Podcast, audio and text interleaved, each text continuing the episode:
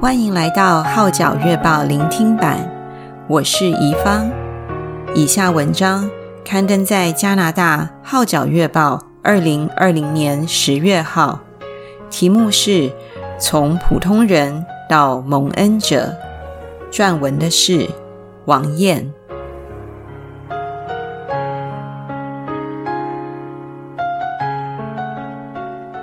我是一个普通人。没攻读过幼儿教育，也没上过大学，却经营幼稚园。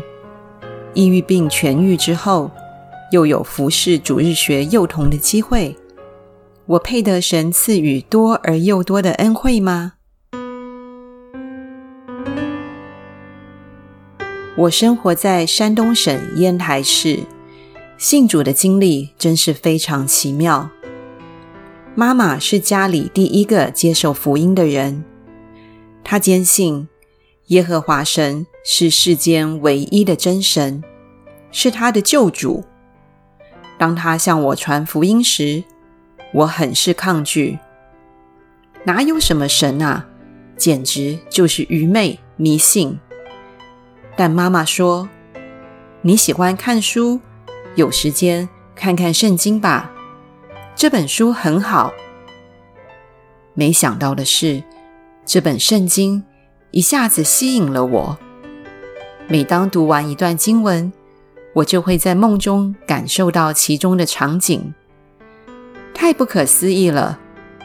其实，创世纪还没看完，我就相信有神，而且认定他是一位又真又活的神。紧接着，我就决志信耶稣，参加教会的栽培班，受洗归主。信主之初，对神认识不多，可是我却经历到他丰富的恩典，蒙受他对初信者的看顾保守。那时，我正经营一家小幼稚园，由于管理不善，赚不了什么钱。只能维持房租。在我受洗后不久，房东忽然说房子到期，不再续租，要我们马上搬出去。房东这么急要回地方，那我千辛万苦办起来的幼稚园，岂非要关闭了吗？刚信耶稣的我还不大会祷告，我就是把内心的忧虑告诉他，并确信神知道我的难处。感谢神，在急难之中，他有出路，居然很快就给我找到了一个意想不到的好地方，刚好有房子空出来要外租，而且完全符合经营幼稚园的要求。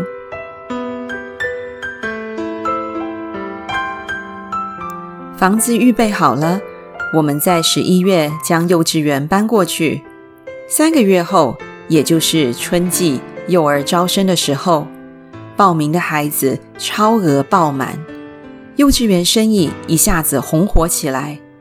这段时间也挣了不少钱。后来得知，那个一直在想方设法赶走我们的房东大叔，欺骗妻子，在外面找女人。不料，在一年的端午节，跟他在一起的女人因煤气中毒去世。他赔了很多钱给女方的家，他自己则迫不得已远走他乡。由此可见，神早已预知一切，并将更好的东西赏赐给他的儿女。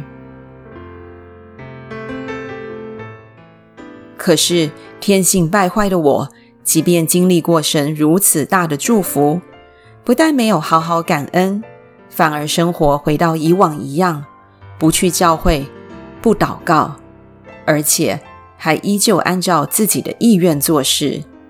例如，在婆婆的每个忌日，我都为她摆上中国习俗的祭品，心里虽然略有不安，但也不以为然，如常去行。二零一五年，一向活泼开朗的我，忽然抑郁了。翻看网上关于抑郁病的症状。与我的情况一模一样，身体严重消瘦，不能睡觉，情绪崩溃，甚至想到自杀。那一刻的惊慌恐惧，真是无法用言语表达。那时不敢将实情告诉妈妈，因为她一个人在老家生活，怕她担心。但是他却告诉我，每天都为我祈祷，求神让我能归向他，认识他，服侍他。神果然听了妈妈的祈祷，让我在走投无路的时候给我启示。想到我所相信的神，不错，我是基督徒，我是属于他的，神会帮助我。二零一五年八月，我带着迫切的心走进教堂，跪下祷告，流泪悔改之后，心里顿时充满喜乐，人也轻松多了。从那天开始，不管刮风下雨，每个主日我必定去教会。在每一次的崇拜中，我都被神的话语和真道深深打动、吸引。读经、祷告、做笔记，已成了我的日常习惯。心情一天天好起来，抑郁状况逐渐减退。每次唱诗的时候，我里面就会涌出感恩的赞美，感谢主医治了我，也改变了我对生命的态度。而我也很快就从抑郁的状态中解脱出来。这个要靠着药物也很难治愈的病症，在大能主的手中，我完全得到了医治。我这个浪子终于回到父神怀抱，现在知道自己再也离不开神。我愿意一生一世住在耶和华的殿中。二零一五年九月，我开始在烟台市世秀堂主日学小班侍奉。接待我的赵老师得知我曾患上抑郁症，后来告知我他曾有过担心，但当时他亲切地拉着我的手，告诉我主日学是个和睦有爱的大家庭，彼此代导、交通、分担、鼓励、帮助。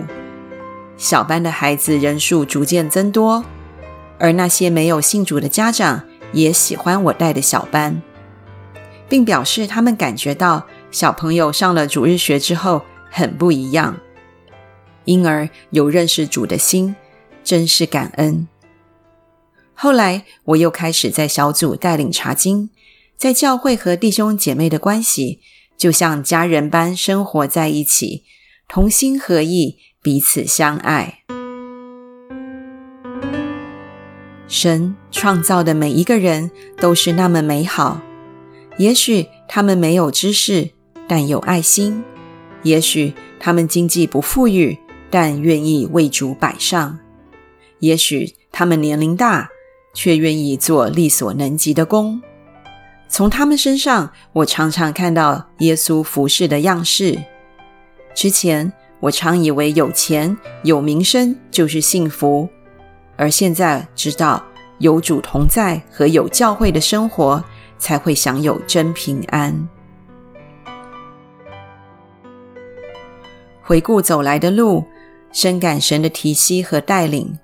我没攻读过幼儿教育，但对培养孩子却是得心应手。我没上过大学，却善于写文章，灵感充沛。我儿子在小学三年级就发现有城市设计的天赋，学习成绩非常好。我妈妈是个识字不多的农村老太太，竟然可以熟读圣经，喜乐满怀，知足感恩。我的先生接受耶稣是他的救主，尽管还未受洗，相信神已收纳了他。我这样一个普通人，配得神赐予多而又多的恩惠吗？然而，我确实拥有从神而来的恩典，自觉很富有，也很满足。